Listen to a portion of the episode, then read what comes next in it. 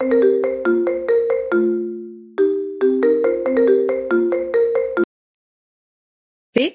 Hola Berta, ¿qué tal? Soy Joan. ¿Qué tal? ¿Cómo Hola, estás? Buenos días, Joan. Bien, bien, bien. Bien. Bueno, como ya sabes, Berta, eh, presento un podcast llamado El Baile del 8. Ya te dije que te llamaría. Tenía muchas ganas de, de hablar contigo. Y en este podcast, pues intento hablar con amigos, pues que tengan una historia que contar, explicar, ofrecernos un poquito de, de conocimiento. O sea que, por lo tanto, Berta, tenía que llamarte porque tenía, como ya te, te digo, muchísimas ganas de, de, conversar contigo y que nos explicaras eh, tu historia y, y, la historia de, de, tu hija Bruna. O sea que muchísimas gracias por cogerme el teléfono. Mil gracias a ti, Joan. Mil gracias por, por ofrecernos este espacio y por todo el soporte que nos vienes dando desde bien al principio. Mil gracias. Es un placer. De nada, de nada. Es un placer para mí, ya te lo garantizo. Y antes de empezar, pues déjame un poquito que te presente eh, a todos los oyentes eh, que hoy vamos a, a, escuchar, pues como os decía, una historia pues inspiradora, para mí llena de, de fuerza y, y, y, de superación. Y ya os lo avanzo, que, que, os va a tocar un poquito. Y vamos a conocer algo poco conocido, que deberíamos conocer muchísimo más. Y concienciación en cosas de estas, yo creo que es importante hacer programas y escribir y hacer todo lo que, lo que haga falta. O sea que para mí, en serio, es un placer hacer este programa hoy. Mil gracias. Pues, pues Berta, Berta es madre de, de, Bruna, de Bruna, es una niña extraordinaria que vive con el síndrome de Usher. Y este episodio, pues eso, ¿eh? promete aprender un poco son, sobre el síndrome de Usher, sobre las enfermedades minoritarias, que además este mes es el mes, eh, el mes de febrero, el día 29, me parece que es, es el día de concienciación de enfermedades minoritarias, así que no hay mejor momento para hacer este, este programa. Sí, la verdad es que el 29 es el Día de las Enfermedades Minoritarias y además el mes de febrero es el mes de la concienciación de la retinosis pigmentaria, que es esta enfermedad que afecta a la visión en el síndrome de Usher, ¿no? Y, yo te agradezco estar aquí porque en realidad en este mes tan especial, claro, hay 7.000 enfermedades minoritarias. Nuestro trabajo es que la nuestra, que es el síndrome de Usher y en concreto el tipo, el tipo 1B, que es el más severo y es el que afecta a nuestra hija, es que salga por todas partes, que se conozca, que se sepa, porque además es un síndrome que afecta a tres sentidos muy importantes y además va, va como um, cambiando en la vida de los pequeños que ya nacen sordos y ya nacen sin equilibrio y tienen que eh, reestructurarse ¿no? y reequilibrarse con todo esto. Y luego, cuando todo está ya un poco um, eh, consolidado, ¿no? la audición, porque eh, si tú quieres que tu hijo tenga y pueda oír el mundo, la única opción que tienes son los implantes cocleares.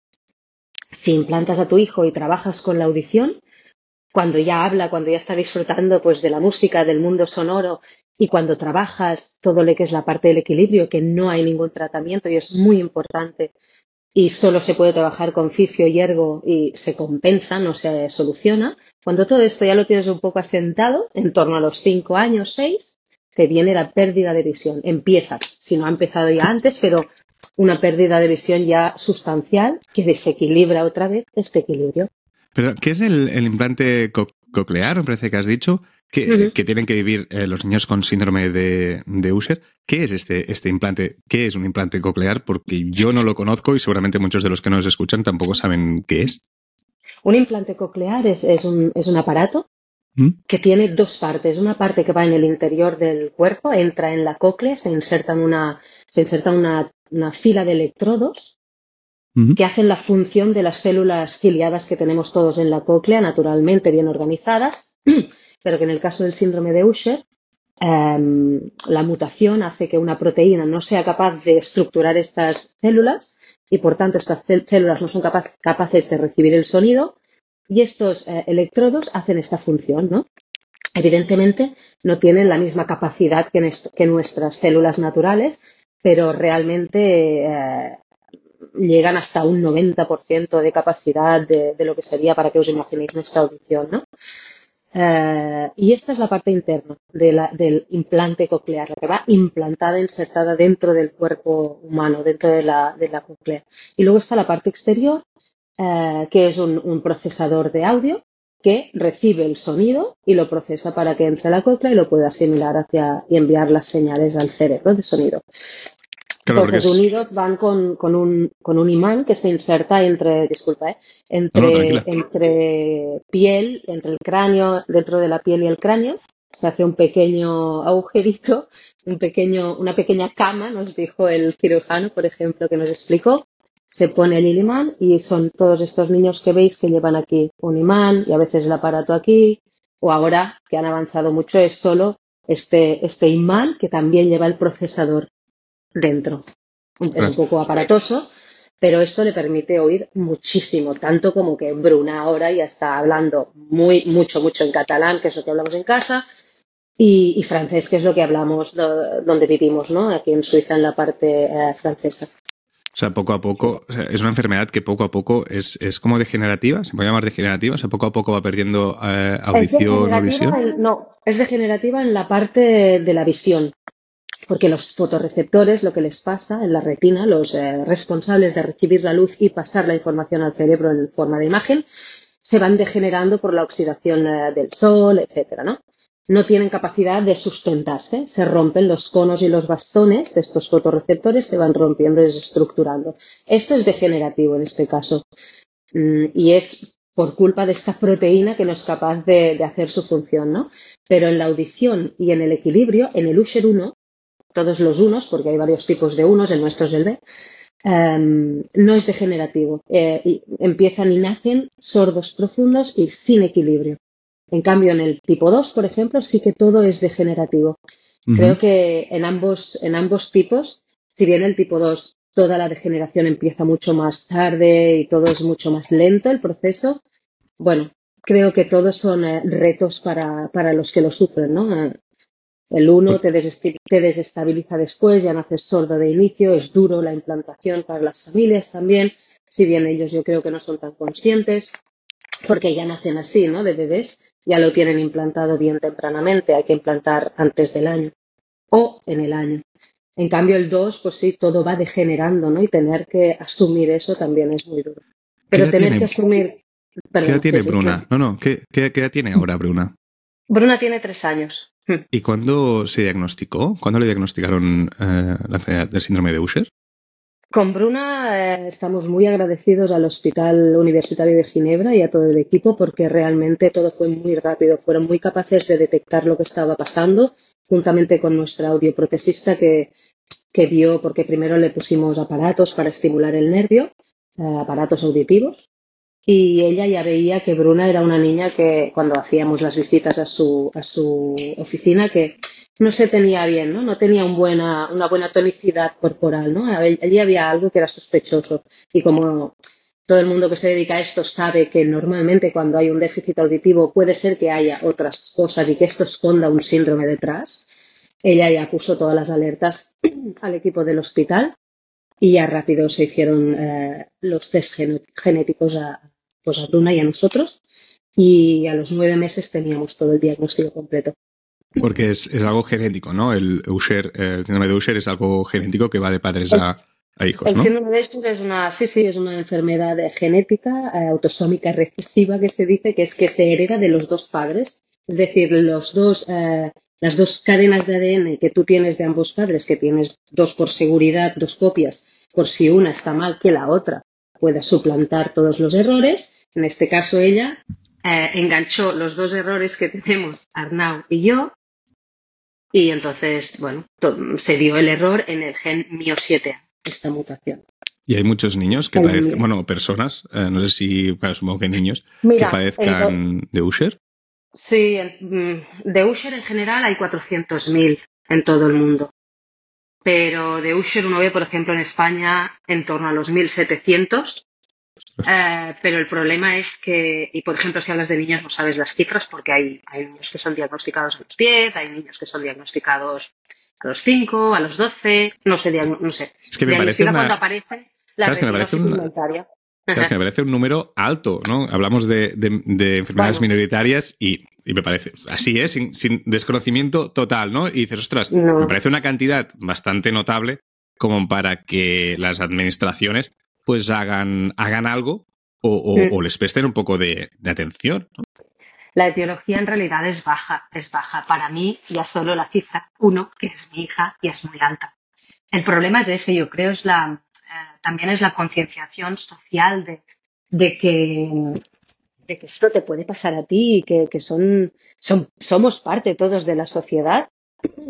Y así como a unos se les pone gafas y lo pagamos o se, ¿no? se, pagan los aparatos, los implantes cocleares, eh, pues hay que poner también el, el, el, hincapié en que estas enfermedades minoritarias deben recibir esta atención porque además requieren de un esfuerzo familiar y de un peso también emocional muy fuerte que yo creo que tiene eso muchas repercusiones económicas luego que si pusiéramos solución y más esfuerzos en encontrar tratamientos, como se pusieron para el COVID, que todos íbamos ¿no? alterados y se solucionó, porque nos afectaba a todos y todos estábamos implicados, si se pusieran eh, los, los medios, los fondos necesarios para empujarlo fuerte, a lo mejor habría una, una menor repercusión económica a lo largo del tiempo. Y de hecho en eso estamos trabajando también nosotros ahora, eh, porque bueno, acabamos de, ahora estamos en conversaciones para crear como un consorcio entre un equipo de, de investigación que ha, que ha recuperado, ha restaurado la, el equilibrio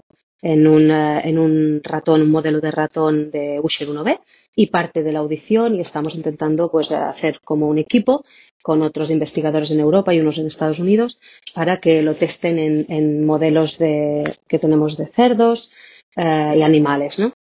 Um, y, estamos buscando subvención para ello porque el equilibrio no está nada subvencionado porque la, la frase que todos los organismos dan es eh, esto se compensa.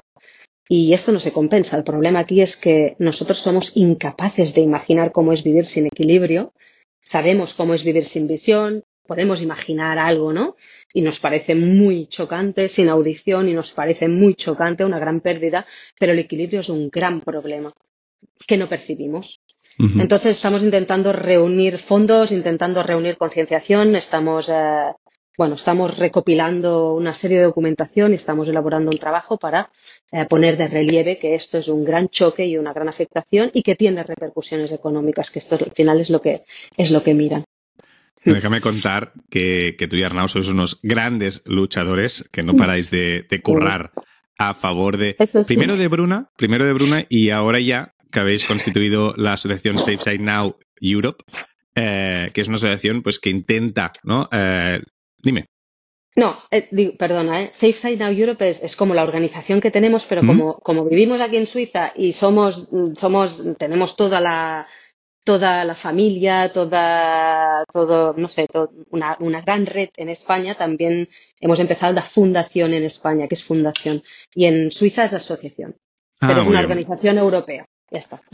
Al, fin, al final, lo que estás haciendo es luchar un poco contra, contra esta enfermedad ¿no? Y, y me parece, y, y ya nos contarás un poquito más sobre la asociación porque me interesa muchísimo, pero es que no paro de, de, de pensar y tengo el run run desde el inicio, ostras, ¿cómo, cómo es el momento que vosotros, eh, yo como padre, no paro de pensármelo, ¿cuál es el momento que os dais cuenta, no que os lo dicen, que no sé si es, es el mismo momento que os lo dicen, a que os dais cuenta de que, de que vuestra hija pues su, sufre síndrome de Usher y una enfermedad minoritaria, ¿no? Que os tocará luchar y remar a favor de Bruna y uh -huh. en contra de administraciones y, y, uh -huh. y, intentar buscar ayudas por todos lados, ¿no? Esa, esa fuerza uh -huh. interior a partir de, de, de, bueno, de una noticia pues que no es agradable de, de escuchar.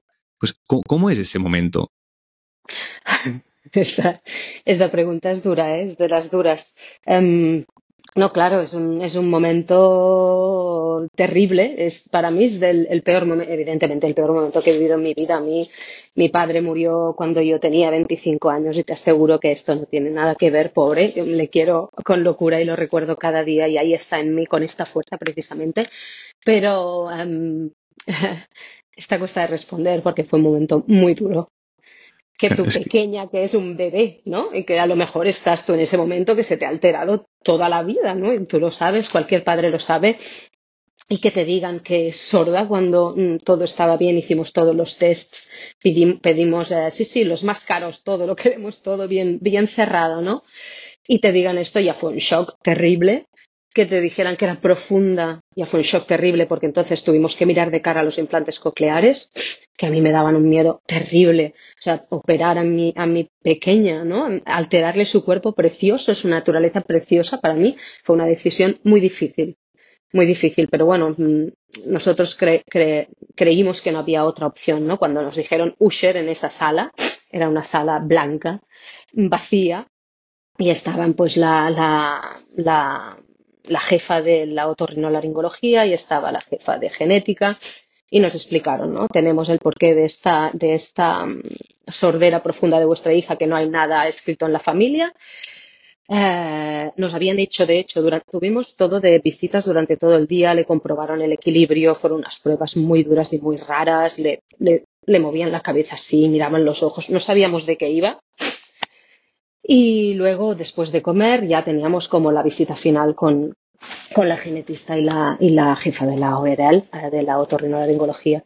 Y nos dijeron, ya tenemos el porqué, es eh, síndrome de Usher de tipo 1B, es el más severo y el síndrome de Usher comporta y nos justifica la sordera profunda, la falta de equilibrio que acabamos de comprobar esta mañana. Yo no, no sabía de qué iba ahí y además habrá una pérdida de visión hasta la ceguera durante la infancia. Bueno, no, es, eh, no, no, es que no me puedo. la verdad es que nos íbamos para casa y, y Arnau decía, bueno, tendremos que, que crear um, un edificio para que pueda vivir ¿no? en seguridad y podemos crear una, una, una asociación donde puedan vivir, ¿no? Una, un, como, no sé, um, con pisos, apartamentos que tengan soporte de otra gente. Y ya estábamos, ya estábamos maquinando, ¿eh? Ya estábamos maquinando, pero en la, en la dirección incorrecta pero nos estresó mucho y de hecho llegamos a casa y tenía toda la familia nos estaba esperando por teléfono para que dijéramos los resultados, ¿no? Bueno, tener que anunciar eso a tus padres, a tu, a tu, a mi madre, ¿no? Y, a toda la familia fue terrible,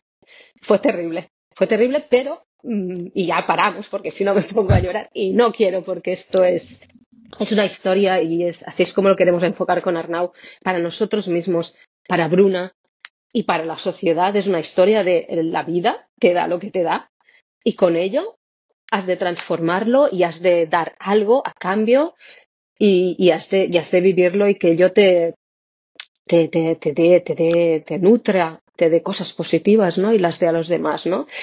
Um, rápidamente lo, transform lo, transformamos, todavía hoy nos es muy duro y la verdad es que nos ponemos a trabajar para, para focalizarnos en algo también, ¿no? En algo que puede ser una realidad, ¿eh? Um, rápidamente buscamos cuál era el estado de la cuestión. A ver, ¿qué es esto? ¿De qué va? ¿Y qué podemos hacer? Porque una de las frases que fue, yo creo, el, el, detonante de todo esto fue la Helen Cauban, que es la, la, la jefa de la otorrinolaringología, nos dijo, no hay nada para la, para la pérdida de visión, para la ceguera, pero hay estudios en camino. Y allí cogimos esa frase y fue nuestra bandera ya. Entonces empezamos a investigar, vimos que había estudios en camino, Vimos que faltaban muchas cosas, que en España no había nada, no había nada, ni organizaciones, ni nada concreto de Usher, nada. Todo estaba en inglés, todo estaba en francés, en el Instituto de la Visión también. Encontramos finalmente también la familia en, en California, Justin y Rosalind, que son nuestros ahora nuestros colegas de trabajo, nuestros socios. Les contactamos, ellos tenían la misma visión que nosotros. Hay que apoyar a la ciencia, hay que crear puentes, hay que generar eh, dinero para dar soporte a la ciencia, pero hay que también generar conexión, hay que generar comunidad, hay que generar fuerza, hay que empujar. Yo creo que nos lanzamos porque no sabíamos tampoco dónde íbamos 100%, ¿eh? porque ahora todo el trabajo que se ha desengranado a partir de empezar a crear la estructura y todo lo que vas viendo que puedes hacer es, bueno, es inacabable. Y claro, si se te presenta trabajo inacabable para curar a tu hija y a todos los niños de otras familias que están sufriendo lo mismo, pues, ala, a no dormir, ¿sabes? Qué poco, qué poco se invierte en ciencia. Yo creo que es una de las carencias en todos los países. Aquí en España, pues eh, evidentemente está, está más, que, más que claro uh -huh. que si invirtiéramos un poquito más, yo creo que viviríamos todos un poquito mejor si se invirtiera un poquito de ciencia, ¿eh? no solo mm, enfermedades minoritarias, sino, sino en general. Y estabas explicando esta historia, pues que evidentemente es triste en sus inicios, pero medio sonreía y te diré por qué. Porque os conozco un poquito a través de, de, de mi cuñada, de Raquel y Fran. y sé lo que estáis luchando, y sé lo que, lo que estáis haciendo, y lo que la gente os quiere y os ayuda. O sea que, que verdad sonreía un poco porque es verdad que, que de una noticia, pues evidentemente terrible de, de, Bruna, yo creo que, venga, como tú decías, ¿no? Vamos a crear un, un, un ladito positivo, una cosita positiva que es eh, vuestra fuerza, que nos ayuda pues a todos cuando, cuando os vemos luchar por ello, y toda la gente que os está apoyando, que me consta que, que, que lo hace con todo el cariño y, y, con todo el tal. Y ahora, pues con esta asociación, ¿no? Y, y, entrando un poquito en la asociación, que quiero hablar de la asociación de Safe Now, en este caso Euro, por la fundación aquí, aquí en. España. ¿Cuál es el momento que os dais cuenta que para ayudar a vuestra hija, a Bruna, tenéis que ayudar a toda la comunidad que tiene, tiene Usher? Porque creo que también es algo muy bonito, que parece muy bonito cuando lo hablas, pero no debe ser fácil decir, vale, ahora tengo que ir más allá, ¿no? Tengo que dar un paso de gigante para ir a toda la comunidad, porque si quiero ayudar a mi hija, tengo que ayudar a toda la comunidad y tengo que apostar lo que tú decías, ¿eh? Por la ciencia, por, por intentar invertir, porque la sociedad se entere, por, por hacer actividades, que hacéis un montón de, de actividades, pues ya sean carreras para, para, para fondos, hacéis presentaciones con, con, grandes cantantes que os vienen a, a apoyar, etcétera. Es decir, que, ¿cómo es ese momento que os convertís eso en Asociación Safe Now Europe? Déjame dos partes. Una, la primera, que de, de, de este terrible acontecimiento nacen cosas preciosas, como es darte cuenta que tienes amigos que no, que ya sabías que eran maravillosos, pero que en, se meten en tu piel y lo dan todo para ayudarte, como es el caso de Raquel y Frank, que, nos, que, que crearon y decidieron por iniciativa propia, proactivamente, de crear The Usher Race, que vamos a exportar tanto como podamos, porque es una idea genial, y pues se pusieron a trabajar y a desarrollarlo todo y fue increíble, y esto lo llevas en el corazón y esto ya es impagable, saber que tienes amistades de este calibre y luego desde artistas que te dan el soporte, ¿no? gratuitamente por, porque se implican con la causa, como David Carabén, como Marcel Martínez, como Silvia Pérez Cruz, ¿no? Que, eh, pues claro que sí, pues se ponen porque son artistas y porque quieren compartir su arte también con estas causas, ¿no? Um, esta es la parte maravillosa, cosas ex ex excepcionales que pasan, conexiones preciosas, ¿no? Y esto eh, no tiene precio. Y a esto hay que agarrarse muy fuerte, porque esta es la generosidad de toda esta gente para darte energía a ti. Esta es nuestra fuerza, aparte, evidentemente, de nuestra hija. Dicho esto, ¿cuándo es, ¿cuándo es el momento que nos damos cuenta de, que necesitamos y de que hay que luchar para todos los niños? Para nosotros, al principio, fue algo muy naif, Joan. Fue, ostras, yo no, yo no quiero que la gente que está sufriendo como yo estoy siga sufriendo y por tanto también se lo quiero dar a ellos, evidentemente a cualquier niño que tenga que pasar por aquí, ¿no? Y, y ostras, hay una comunidad seguro que no sabe que estamos haciendo esto. Hay que, hay que transmitirlo, hay que unirla. Nosotros nos reuníamos con la comunidad eh, americana, inglesa y australiana que hacen unos encuentros eh, cada mes que se, se llaman Usher Chats y comparten, ¿no? Allí explican las experiencias tal y cual pensábamos. No hay nadie español aquí. Esto es un problema de idioma, de qué es. Hay que unir a la comunidad y que vean que es mucho más grande y esto empodera, da fuerza y da positivismo a cada uno de nosotros y para nosotros esto era esencial.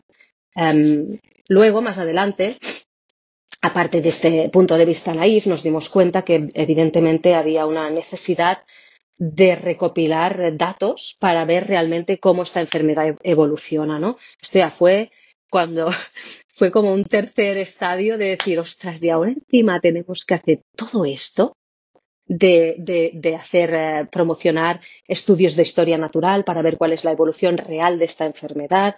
Y esto es una recopilación de datos de diferentes personas durante varios años, por lo cual esto ya nos llevaba a, a, a posponer la posibilidad de tener el tratamiento, ¿no? Todavía teníamos que recorrer otro camino que era el de generar comunidad generar los estudios de historia natural, intentar, porque hay, ya hay varios en camino, pero intentar que todos casen y todas uh, estas informaciones sean válidas juntas, porque cada cual hace su estu estudio de historia natural con diferentes valores, pues intentar que todos cuadren y sean válidos unidos.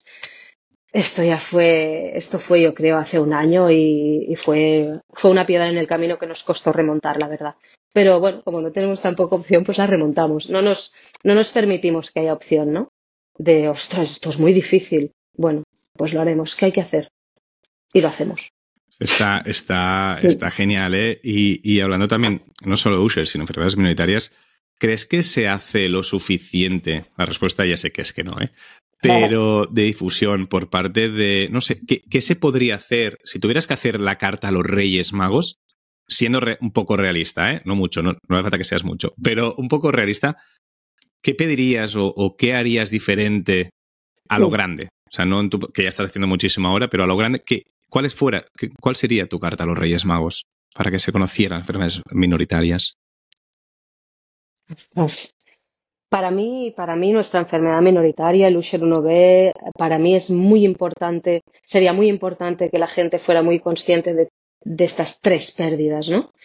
Porque yo creo que una la puedes sustentar. Bueno, hay gente que vive con Usher que es extraordinaria, es maravillosa y sustenta las tres. Es brutal, somos increíbles, ¿no? El individuo se, recompone si lo quiere y si quiere luchar, se recompone y lo hace además. Y, y, tenemos ejemplos extraordinarios por los cuales también queremos luchar aunque ya no son niños.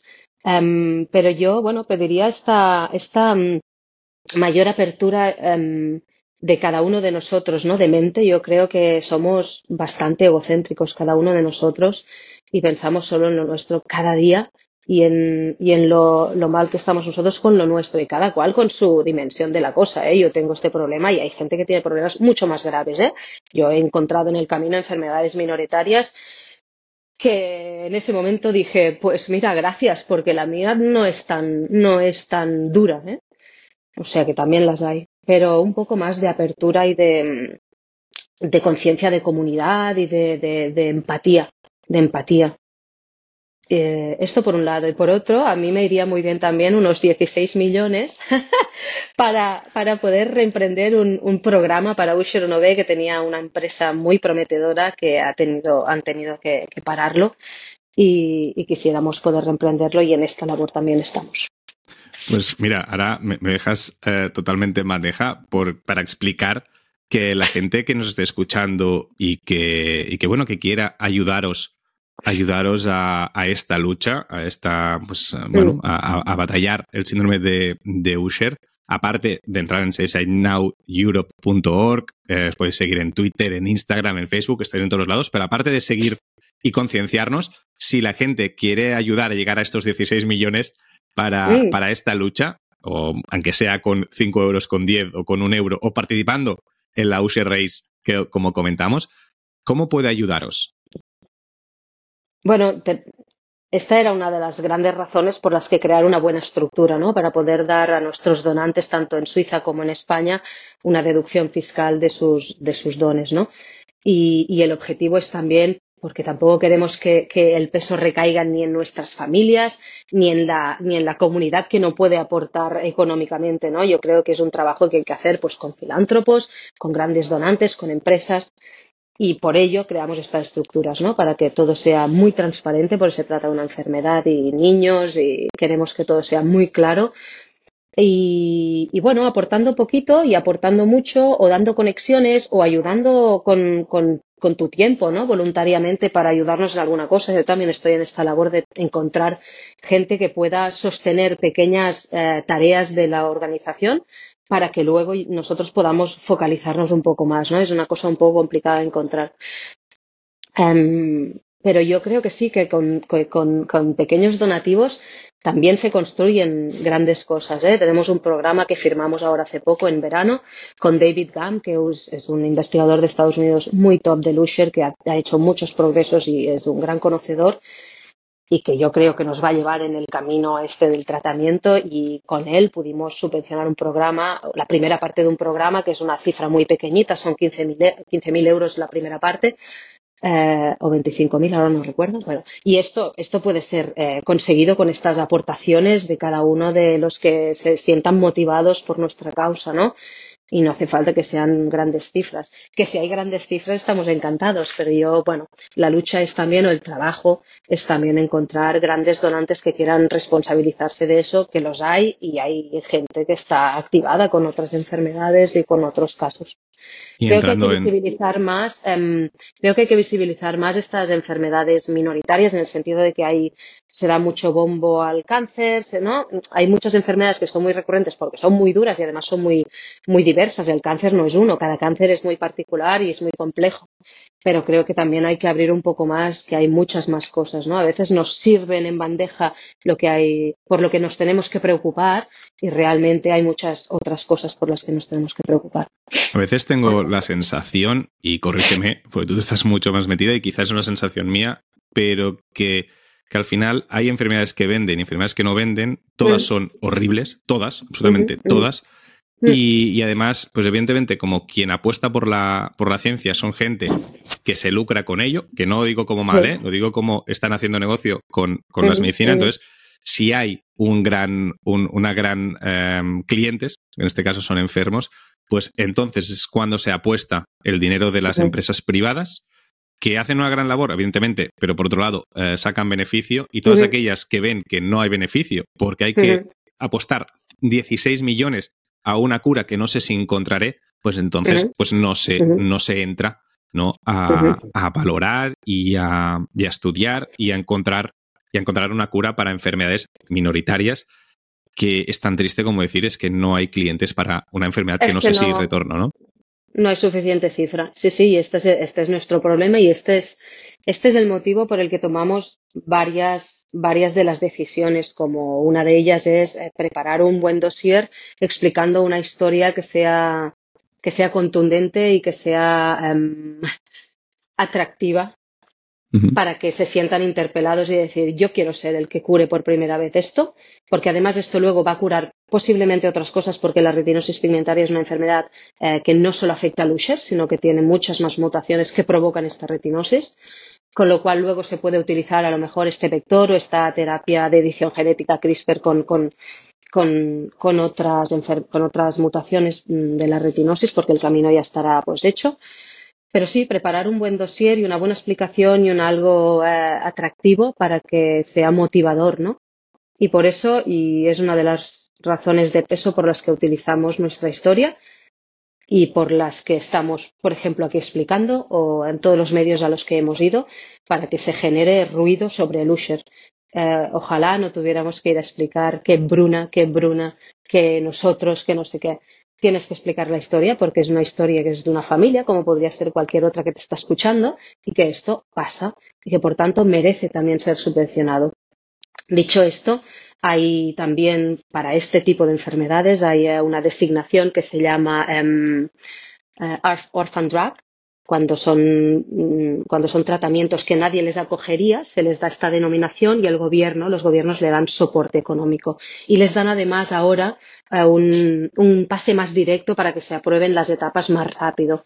Ahora en la FDA ha entrado un nuevo director que quiere acelerar tratamientos para, para las enfermedades minoritarias. Está como muy puesto, lo cual nos interesa mucho eh, y es muy positivo, pero el hecho de que haya filtros para aceptar un tratamiento es algo muy importante y, que es muy positivo también, porque esto nos da seguridad a nosotros cuando eh, demos el tratamiento a nuestros hijos o nos lo tomemos nosotros, ¿no?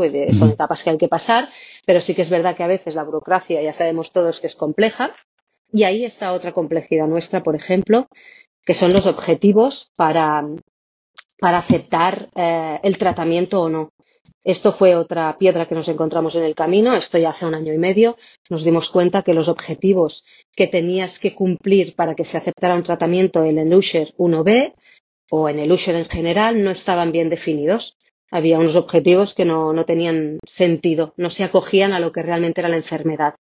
Y ahí pasamos al paso de tener más documentación de cómo era la enfermedad para justificar que estos objetivos se tenían que cambiar porque si no, nunca se va a aprobar el tratamiento porque tú mandas un tratamiento a ser aprobado que cumple estos requisitos, pero estos de aquí no, porque no son adecuados estos. Entonces nunca los cumpliré. Entonces siempre te estás chocando.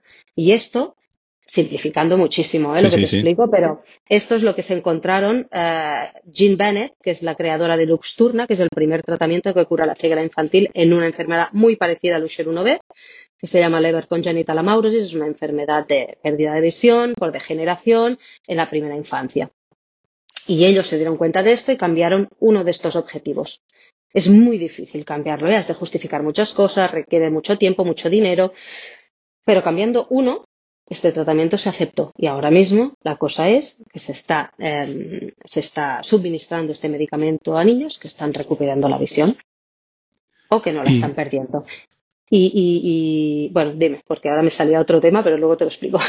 No, no, no. Quería preguntarte. Eh, estaba pensando, has dicho dos niños y tal, y estaba pensando. Y estaba pensando, Bruna, ¿es consciente de que tiene esta enfermedad?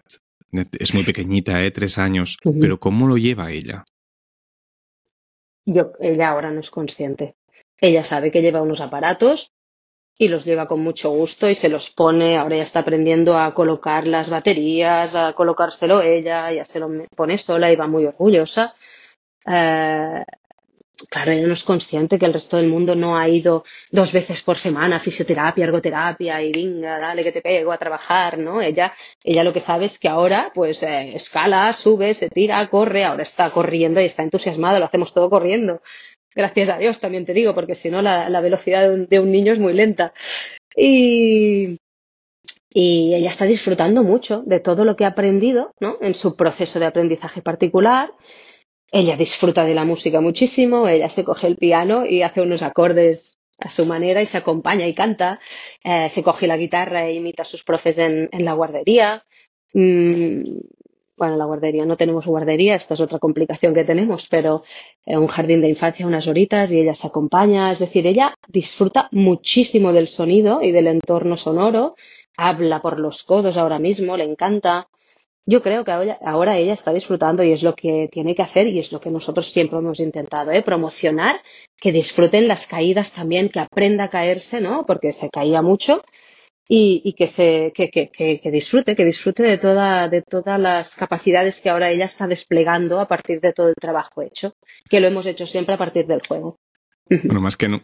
O sea, si normalmente cuando eres padre intentas, intentas enseñar a tu hija que se caiga pues y que se levante y que cuando sea mayor pues, eh, pues sufra lo menos posible y tal, yo supongo que en vuestro caso pues evidentemente pues multiplícalo por dos, multiplícalo por, por cinco y por diez todo esto, ¿no? Y me parece interesante el otro día, eh, navegando por, por TikTok, que me salió un, un, referente seguramente para, para, para, para, Bruna cuando sea mayor, ¿no? Que era una, persona que corría por el Usher, ¿no? Con una camiseta de Usher en el espectáculo de Juan Dávila, del humorista y tal, y salía. Mario, y es Mario. Mario, pues, pues difusión, y dije, ostras, qué importante es que haya em, pues referentes para Bruna y para sus padres, evidentemente, pues referentes, es decir, o sea, se puede, se puede vivir con Usher, lucharemos para que sea lo mejor posible, pero hay gente que ya lo está viviendo con una fuerza, con una vitalidad, con una comunicación que con un empoderamiento muy bestia. Yo, nosotros en estos, en estos eh, encuentros que te decía de familias, cada X tiempo, una vez por trimestre o así, se hacen estos encuentros, pero con role models son chicos, jóvenes adultos, que te explican su experiencia viviendo con Usher. Para nosotros, para mí, esto es seguir a, chicos que, que, tienen Usher 1B concretamente, porque, bueno, porque son más próximos a todo lo que puede pasarle a Bruna, seguirlos a ellos y ver cómo, ¿no? Desarrollan su día a día, cómo, no sé, cómo cada uno tiene sus motivaciones, eh, ¿no? Su energía, su, esto para mí fue una salvación, la verdad, sí. Yo sabía que si le dábamos las herramientas yo sé que si le damos las herramientas ya tiene mucha fuerza y nosotros también, ella va a ser y va a hacer lo que quiera. Nos vamos a tener que adaptar a muchas cosas seguro y va a ser muy duro. Va a ser muy duro el día que yo sepa, sepa que la retinosis está llamando a la puerta porque todavía mm, no lo sabemos bien y, en el primer electroretinograma salió que estaba bien la retina. Estamos todavía en esa parte de confort. El día que lo sepamos va a ser otra piedra, ¿no? Pero vamos a tener que remontar porque la vida continúa y porque solo hay una y es maravilloso lo que podemos disfrutar si lo enfocamos bien, ¿no? Entonces, ver toda esta gente para mí es, me, empodera muchísimo y me da mucha energía porque yo sé que a Bruna, con las herramientas que queremos darle y que le damos y con su fuerza y su alegría, va a ser como ellos y va a hacer lo que ella quiera. Y ese es el mm. objetivo también, ¿no? Aparte de, encontrar un tratamiento para cuantos más sentidos posible, pero aparte de esta lucha hay la lucha de intentar ser una familia que la, que la, que la eleve y la lleve hacia donde ella quiere con toda la fuerza. Y mm. hacer una persona autónoma y, poderosa, ¿no? ¿Qué ibas a decir? Que tenías un tema y iba a contarte un tema y te he cortado. Dime, cuenta, cuenta. No, no, no, no me has cortado. No, no, pero se me ha ocurrido porque creo que es muy. Y todos están puestos dentro del Usher todos me destacaron eh, la, lo erróneo que era la clasificación que se había hecho de las enfermedades genéticas, que tenían que estar más bien clasificadas o ir más dirigidas por mutaciones. Y nos dijeron, está muy bien que seáis Usher 1B, cuando mucha gente decía, ah, pero es que tenemos que hacer comunidad. Sí, comunidad hay que hacerla, evidentemente. Yo tengo conocidos de Usher 1C, Usher 1D y procuramos siempre estar en contacto, en mandar información de otras eh, familias que conocemos, que sabemos cosas que han hecho, que tienen, nada, ponerlos todos en contacto, compartir, evidentemente, darnos fuerza, pero a la, a la, hora de encontrar un tratamiento, Usher 1B se parece mucho más a una Leber Congenital Amaurosis que a un Usher 2A, por ejemplo. Tendrían que ir agrupados, por ejemplo, con característica de oftalmología pediátrica en este caso, que no lo es el 2A. Porque la velocidad y la, la agresividad de la retinosis en LCA eh, y Usher 1B es muy diferente al 2A. Y por tanto, la aproximación es diferente.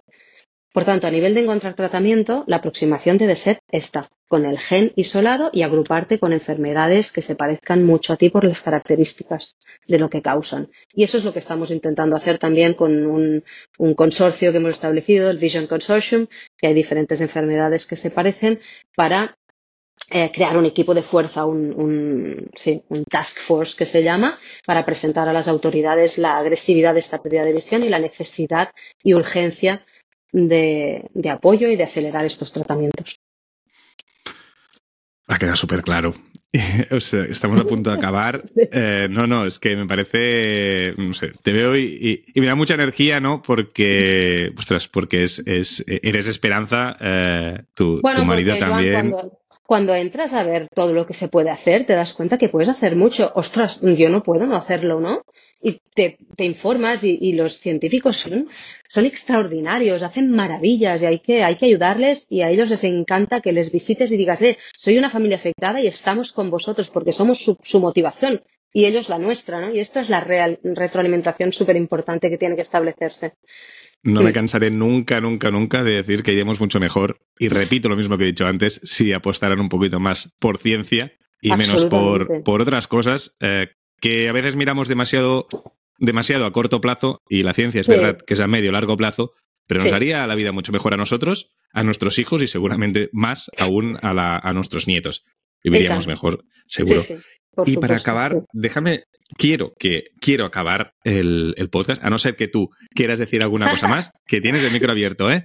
Pero sí que me gustaría, si tenemos la oportunidad de que alguna familia que tenga que se acabe de enterar o no, tenga enfermedad minoritaria, si que le enviaras un mensaje desde ese positivismo y de esas eh, ganas. Sí, es muy complicado, pero ostras, yo es que me imagino que a mí pasara lo mismo y a mí me gustaría escuchar a alguien como tú que me diera un poquito de, no sé si esperanza, mm. pero sí que me gustaría que me dijera algo. Bueno, no, no lo sé, quiero decir, cada caso es distinto y yo no soy nadie para decir nada, pero, pero bueno, hemos hablado con muchas, muchas familias que nos hemos encontrado por el camino y para mí, para mí siempre es lo mismo, ¿no? Que, que mires a tu hijo, a tu hija y, y, y, veas el poder que tiene, lo precioso que es y lo perfecto que es y a partir de ahí empiezas, empieces a construir, investigues y veas cuál es el camino que tú quieres elegir, porque hay familias que no eligen este camino que hemos elegido nosotros, hay familias que deciden mm, asumirlo y, quedarse en paz con esto y que haya paz en la familia y ya está. Y hay familias que elegimos que nuestra paz es, es, encontrar este, este camino de, de, construir hacia un tratamiento y otras harán otras cosas y todas son igual de válidas, aunque yo apostaría por la del tratamiento porque creo que hay que unir fuerzas y se pueden hacer muchas cosas pero que mires a tu hijo y veas el poder que él tiene. Y a partir de ahí reconstruyas el mundo porque a lo mejor pues no era la no era la no era el destino que tú querías, pero te puede dar cosas muy muy bonitas. Y muy poderosas que además te van a hacer crecer capas de ti que, que creo que en otra situación no, no crecen ni se desarrollan ni, ni florecen, ¿no? Pues solo me falta recordar la web safesitenow.europe.org que os pueden seguir en Twitter, en Instagram, en Facebook, en todos los lados. Dentro, deduzco que antes nos hemos dicho que en la web pueden entrar, pues si, tienen hacer un, si quieren hacer una donación sí, o enterarse sí. de los temas noticias, dentro de la página web, pues eh, podéis entrar, podéis ayudar, eh, no solo a Berta, sino a todos, eh, todas las personas que, todos los niños que, que tienen síndrome de Usher Y darte las gracias, Berta, por, por acompañarnos y por enseñarnos muchísimo. Mm, por favor, no, mil gracias, Joan, por, por abrirnos esta puerta, porque es súper importante poderlo explicar. Además, nos, nos da mucho placer, entre comillas, poder, poder, poder llegar a más casas, a más gente y poder explicar eh, lo que estamos construyendo por si alguien puede inspirarle y quiere ayudarnos. Y, y, gracias por tu soporte que nos lo has dado siempre desde el inicio, sin yo saberlo, que me di cuenta un día que me lo encontré paseando por las redes. Así que mil, mil gracias de verdad, de todo corazón. Lo que necesitéis, Berta, Arnau y Bruna, evidente, aquí estamos y lo que podemos ayudar, pues lo poquito que sea, pues siempre eh, será un auténtico, un auténtico placer. Muchas gracias, muchas, Berta. Muchas gracias. Un abrazo. Hasta luego, buenos días. Hasta luego.